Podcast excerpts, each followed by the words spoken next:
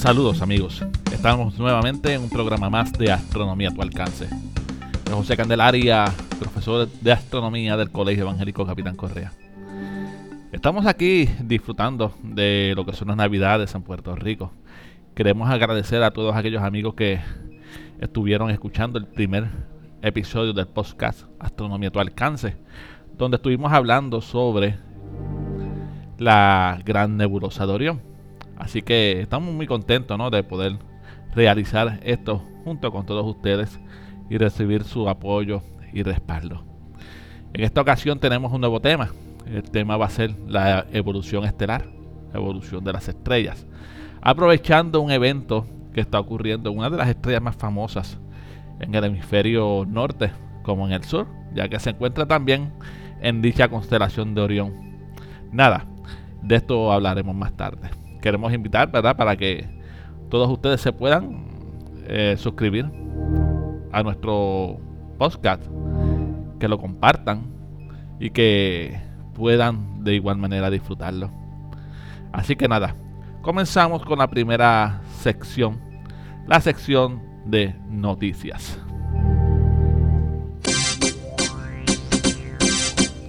En las últimas semanas, la famosa estrella supergigante Betelgeuse ha disminuido considerablemente su brillo, situación que ha llamado mucho la atención entre la comunidad científica, dado que podría deberse a una próxima explosión y la posterior aparición de una supernova.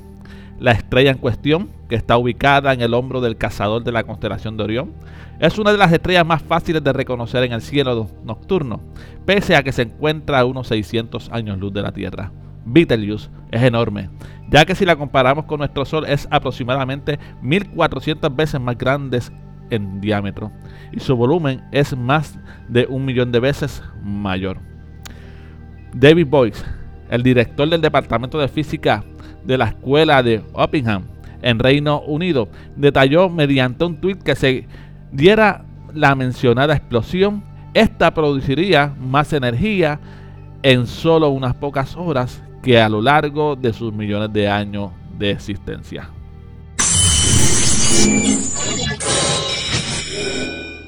Los astrónomos descubrieron seis nuevos exoplanetas que orbitan en tres estrellas diferentes, hallazgo que se puede ayudar a entender mejor la geología de la Tierra, según explica este lunes la revista científica Nature. Estos planetas, identificados con la ayuda de telescopios del Observatorio Europeo del Espacio en Chile, orbitan muy cerca de su estrella y tienen una masa que va aproximadamente de 2.6 veces la de la Tierra a casi la mitad de Júpiter. Tienen además superficies extremadamente calientes y al estar tan cerca de sus estrellas tienen una nube de gas al quedar erosionada su atmósfera por el intenso calor, según los expertos que publican este hallazgo en tres artículos diferentes. Hace 12.500 millones de años, mientras se formaban las primeras galaxias del universo, los reservorios de gas fríos que la envolvía sirvieron de alimento a los agujeros negros supermasivos que se escondían en su interior. Unos monstruos cósmicos que crecieron rápidamente durante el amanecer cósmico. El amanecer cósmico se denomina a las primeras etapas de la formación del universo, cuando nacieron las primeras galaxias y estrellas. Acaba de ser estudiado por un equipo internacional de científicos liderados por el astrónomo del Instituto Max Planck de Astronomía de Heidelberg, Alemania, Emanuel Paulo Farina.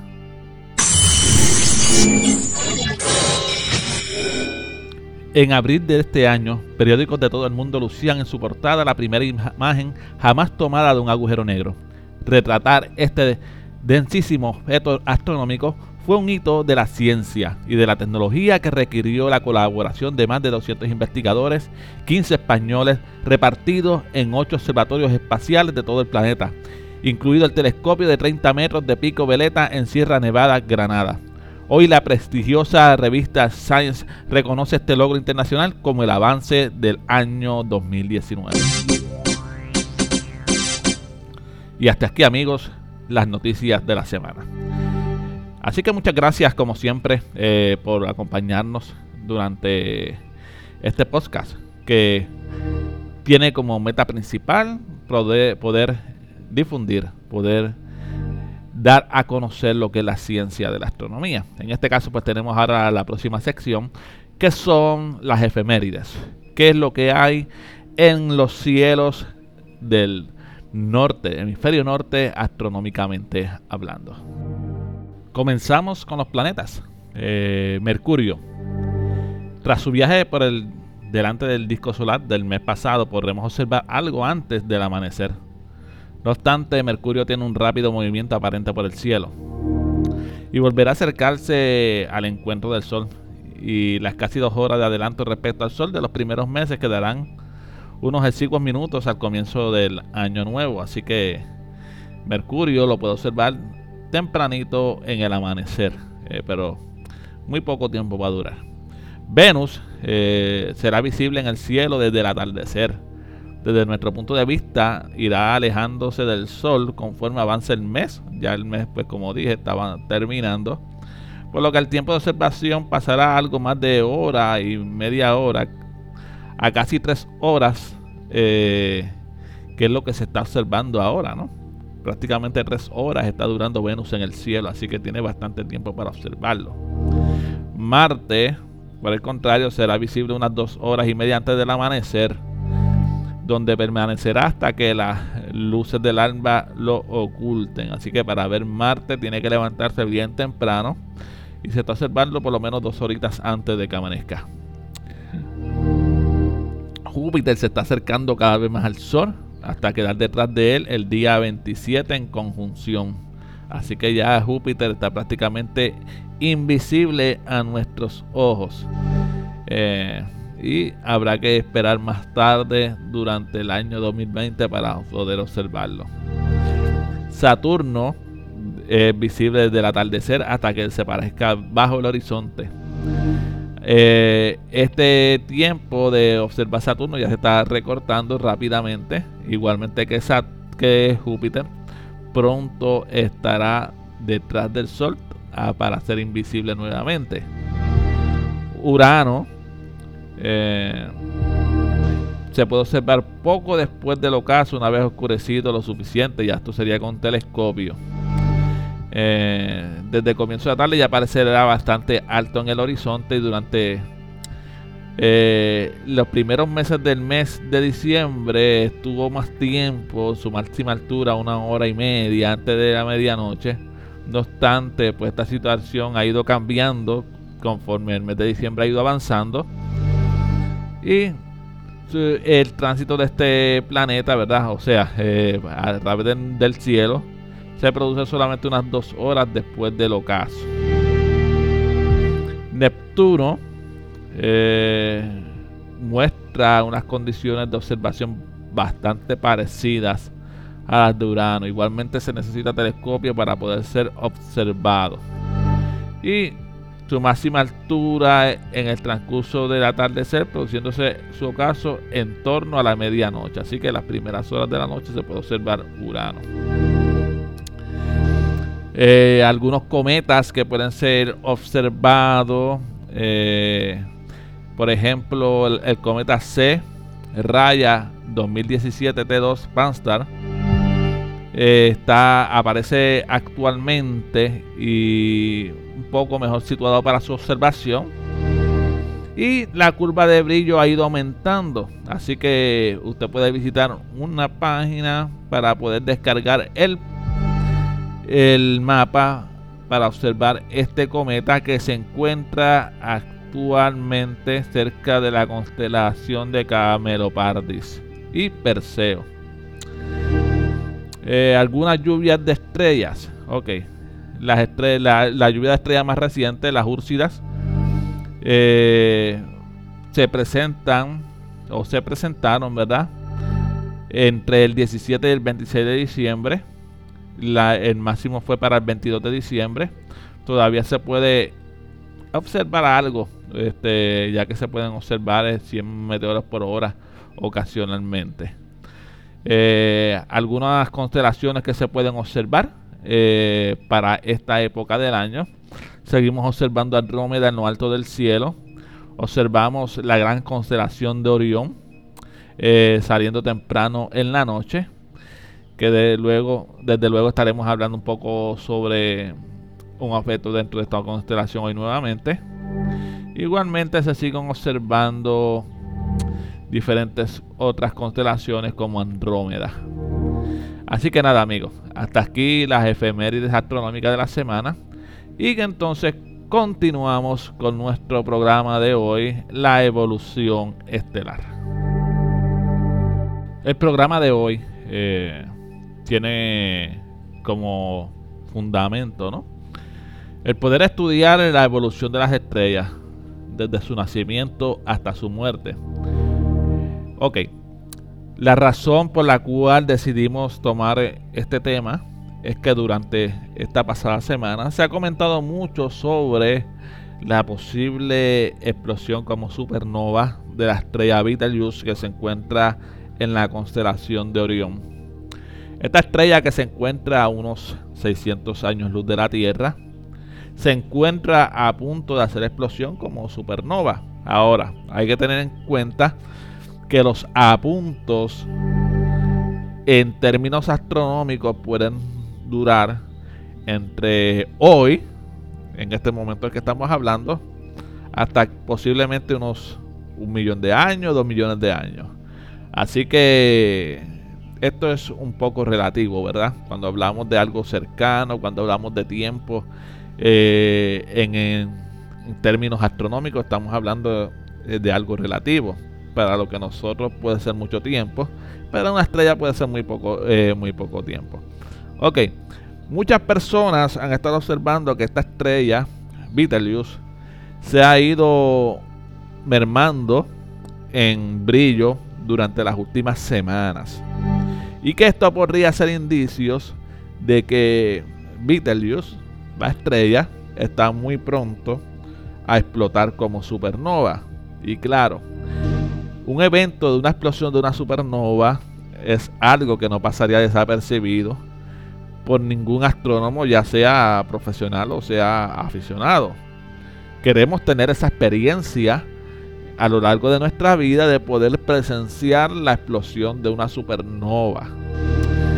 Y estamos todos esperando ese momento. Y claro, cuando vemos entonces que Betelgeuse, una estrella relativamente cercana, está mostrando indicios de que esto podría ser así, pues estamos a la expectativa de que, de que esto suceda. Ok. ¿Y por qué se da este evento? ¿Por qué hablamos sobre la explosión de una estrella. Esto tiene que ver mucho con la evolución estelar. En astronomía se denomina evolución estelar a la secuencia de cambios que una estrella experimenta a lo largo de su existencia. Al igual que la vida biológica, las estrellas tienen una vida que no es biológica, pero que se manifiesta prácticamente de la misma forma. Las estrellas nacen, crecen, se desarrollan igualmente mueren y se multiplican. Al contrario de la vida, ¿verdad? La vida biológica que nace, crece, se multiplica, reproduce y muere. En este caso las estrellas primeramente nacen, crecen, se desarrollan, mueren y se multiplican, ¿no? Pero eso lo hablaremos ya más tarde. Ok. Antes se creía que las estrellas eran enormes bolas de fuego perpetuos eh, que duraban para siempre. En el siglo XIX aparecen las primeras teorías científicas sobre el origen de su energía.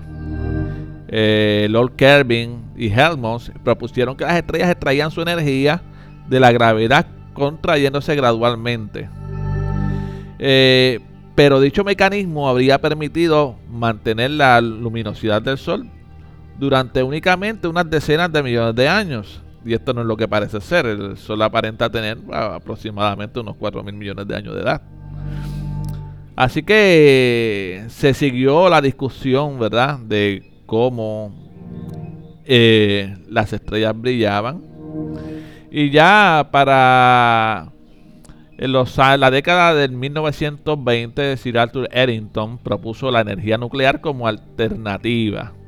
Hoy día sabemos que la vida de las estrellas está regida por estos procesos nucleares y que las fases que atraviesan desde su formación hasta su muerte dependen de las tasas de distintos tipos de reacciones nucleares y de cómo la estrella reacciona ante cambios que ellas se producen al variar su temperatura y composición interna.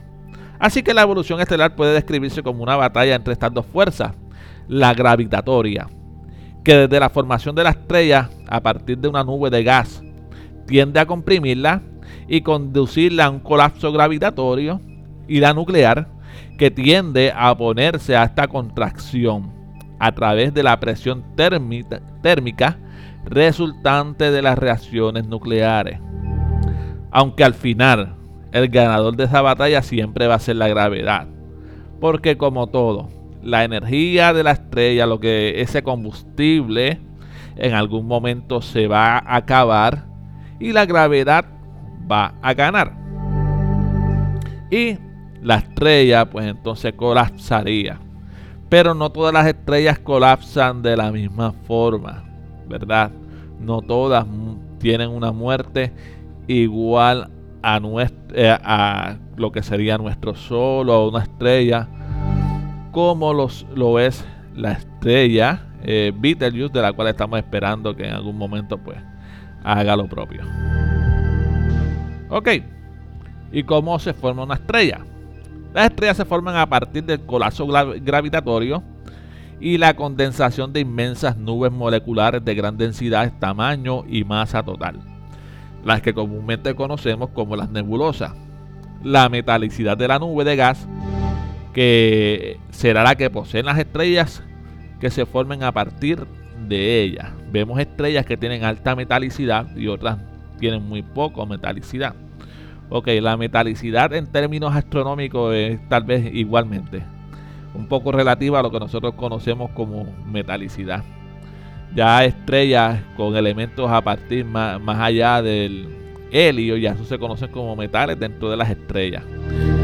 Normalmente una misma nube produce varias estrellas formando cúmulos abiertos con decenas y hasta centenares de ellas. Estos fragmentos de gas se convertirán en discos de acreción o de acrecimiento de los cuales surgirán también los planetas, si la metalicidad o es lo suficiente, ¿verdad?, para construirlos. En otras palabras, eh, si la nube de gas y polvo que construye una, una estrella tiene alta metalicidad, va a crear un disco de acreción donde se van a formar planetas, planetas como los nuestros, planetas, planetas rocosos. Si la estrella no tiene esta metalicidad, muy difícil se formen planetas. Ok. Eh, sea como fuere, pues el gas prosigue su caída hacia el centro de la nube. Y este centro o núcleo de la protoestrella se comprime cada vez más a prisa, eh, liberando mayor energía potencial gravitatoria.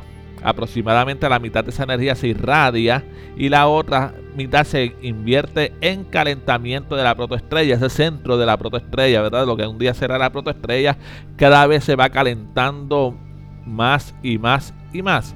Hasta que llega el momento que el hidrógeno que está dentro de ese centro de la nube eh, crea la presión necesaria, ¿verdad? Por la fuerza de gravedad que esa nube cada vez más eh, va creciendo cada vez más y se produce lo que se llaman ¿verdad? las reacciones nucleares.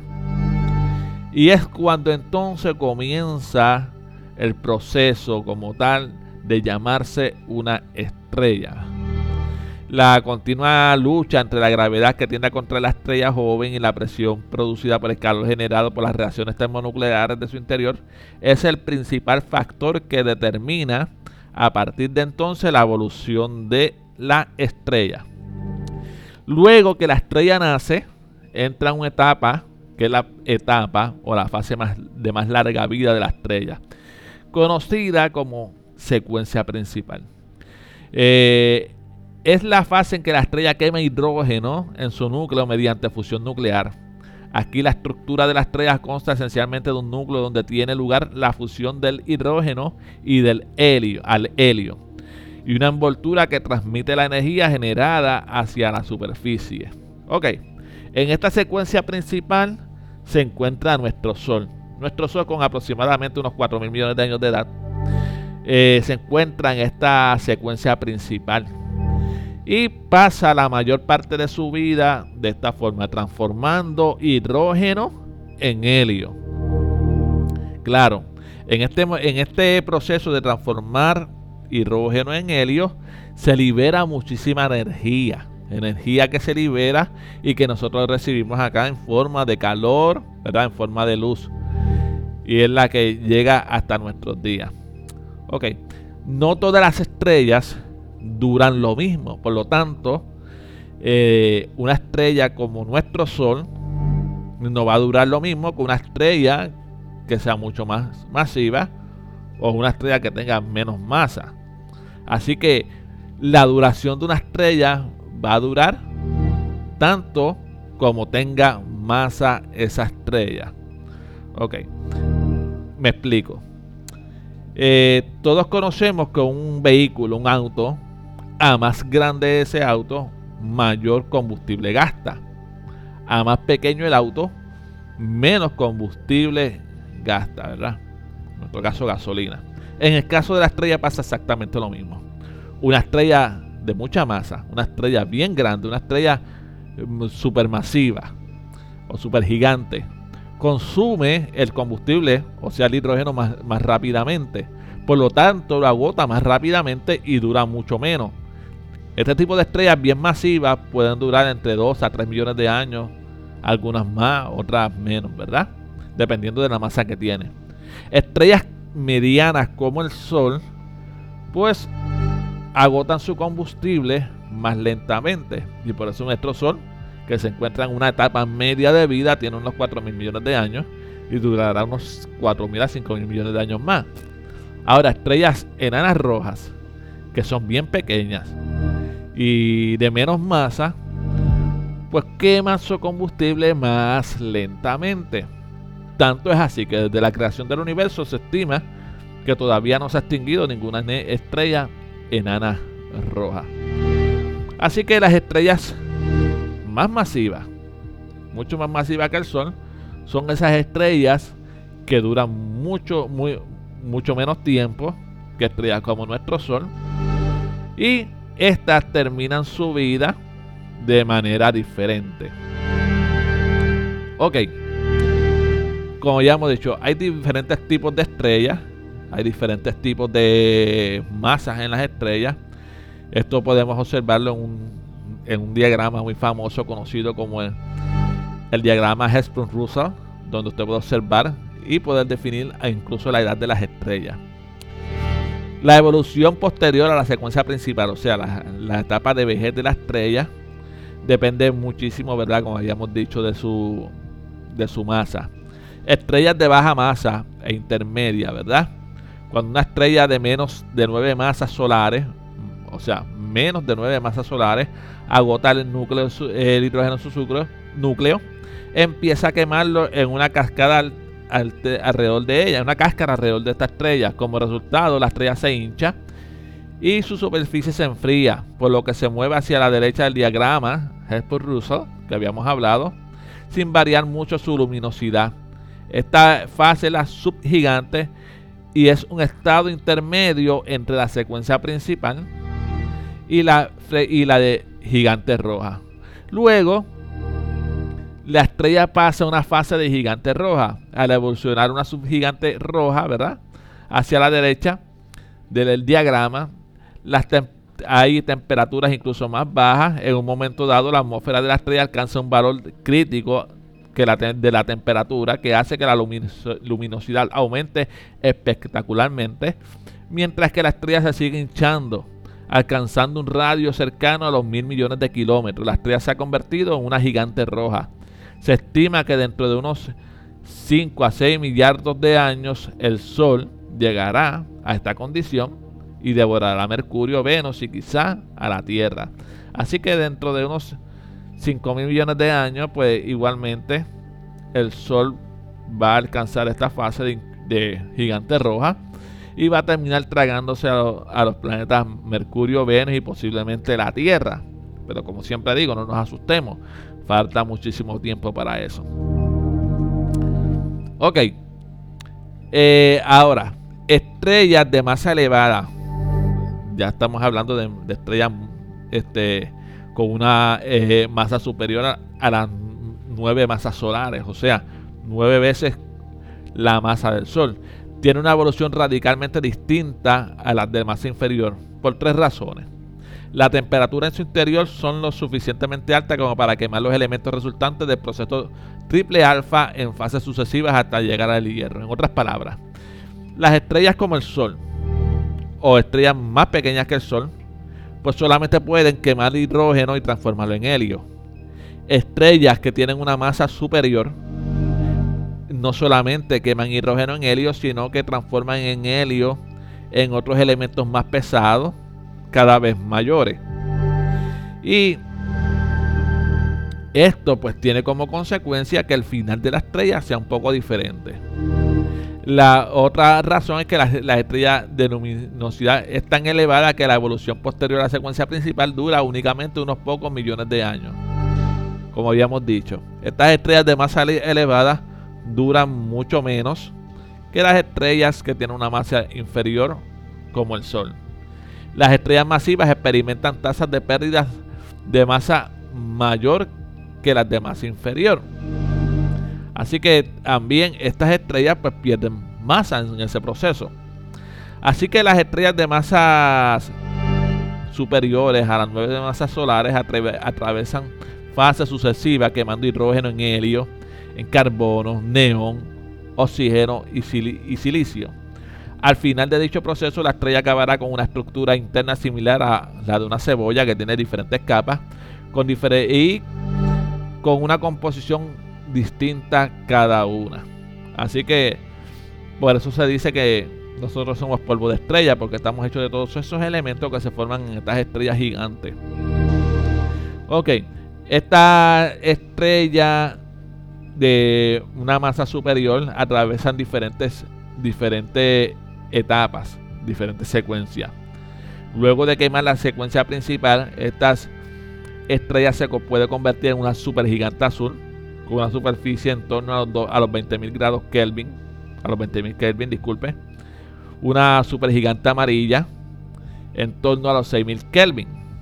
Luego pasa su fase a la fase de supergigante roja, que es como se encuentra actualmente la estrella Betelgeuse. La estrella Betelgeuse es una estrella sumamente masiva eh, y sumamente grande. Se dice que si Betelgeuse estuviera en el lugar del Sol, la parte exterior de Betelgeuse llegaría más allá de la órbita de Marte. Así que imaginen lo grande que es esta estrella.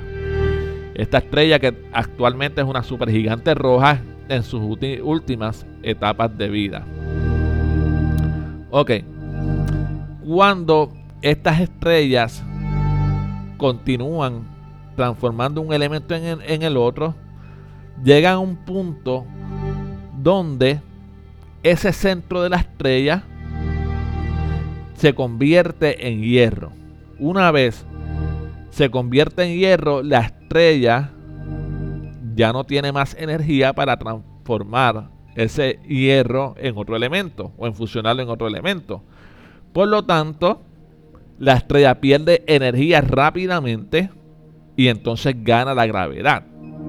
La parte exterior de la estrella colapsa en ese núcleo. Y en ese colapso tan violento y tan rápido, velocidades relativistas, ese exterior rebota en ese núcleo y la estrella explota y se convierte en lo que llamamos en una supernova, lanzando todos los gases hacia el espacio, dejando como rastro solamente una nebulosa de la explosión.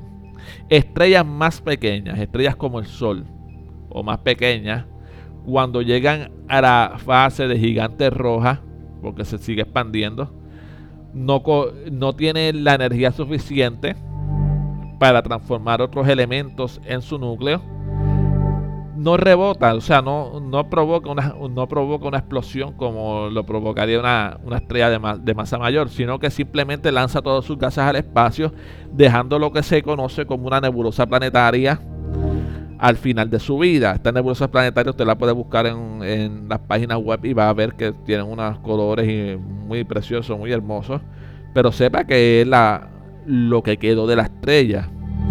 Que al final lo que, de, lo que deja en el centro es una, una estrella este, enana blanca, que es el remanente de esa estrella, que durará muchísimos millones de años, que con el tiempo igualmente se apagará.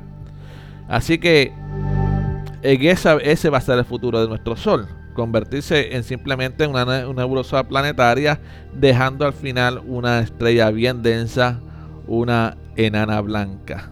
Ahora, estrellas masivas, como habíamos dicho, explotan como supernova, dejando al final una estrella de neutrones. Lo que queda al final de esa, de esa explosión es simplemente una, una, estrella bien pequeña, bien densa, que muchas veces rota bien rápido, convirtiéndose en una estrella, en un pulsar, o en, en otras ocasiones la masa de esa estrella es tan y tan y tan elevada que cuando colapsa la gravedad es tan y tan y tan alta, más alta que la velocidad de la luz que se convierte en un agujero negro.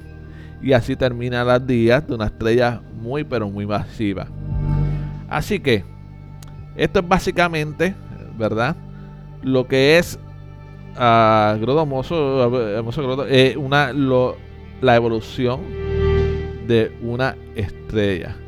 Le hemos tocado simplemente por encima cada, cada una de estas etapas, lo que es la secuencia principal, lo que es la transformación de elementos dentro de una estrella, eh, las etapas de gigante roja, gigante azul y todo eso, pues son temas que se deberían tocar aparte, que yo simplemente pues los he tocado muy por encima, para que usted entienda más o menos lo que es la evolución de una estrella. En próximos episodios pues estaremos entonces hablando de estos aspectos de la estrella, uno aparte del otro. Pero solamente quería tocarlo muy por encima para que usted comprenda por qué es que se está esperando que suceda este evento en la estrella Betelgeuse, que como bien dije, puede ser que Betelgeuse ya haya explotado como supernova hace tiempo. Pero la luz de Betelgeuse tarda llegando a nosotros unos 600 años. Así que todavía no hemos visto esa explosión, si es que ya ocurrió. Si ocurrió ya hace unos 600 años, pues es, muy probable que estemos a punto de observar esa explosión. Si ocurriera ahora, pues lamentablemente pues tardaría un tiempo más, unos 600 años más en llegar a nosotros y pues no podríamos verlo.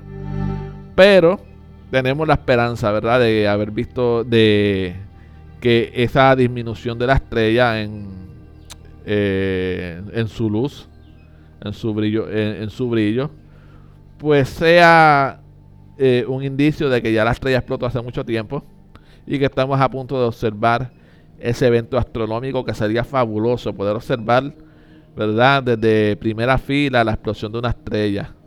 Pero recuerde que luego de eso, la constelación de Orión le faltará una estrella pero el cielo va a estar iluminado. Se dice, de hecho, que si Betelgeuse explotara como una supernova, se vería prácticamente eh, la luminosidad de esa estrella como una segunda luna en nuestro cielo. Así que prepárese para la contaminación lumínica. Lo otro es que suceda en un momento donde Betelgeuse sea visible. Por ejemplo, en este momento si ocurriera sería ideal. Pero si ocurriera en, a mitad de a mitad de mes, o sea, a mitad de menos, disculpa, a mitad de año, pues lamentablemente Betelgeuse no será visible en la noche y nos perderíamos ese evento. Solamente telescopios eh, como el Hubble, que está en el espacio, podría observarlo. Nada, yo quería compartir con ustedes esta breve exposición sobre la etapa, la evolución de unas estrellas. Espero que les haya gustado. Igualmente pues pido eh, nuevamente que compartan este podcast para que más personas se beneficien de la información que hemos compartido durante este día. Les deseo que tengan un feliz año nuevo junto a todos sus familiares, que puedan seguir haciendo observaciones astronómicas y aprendiendo más de esta maravillosa ciencia. Yo me despido, este es tu amigo José Candelaria. Que no te dice adiós, sino hasta pronto. Bye bye.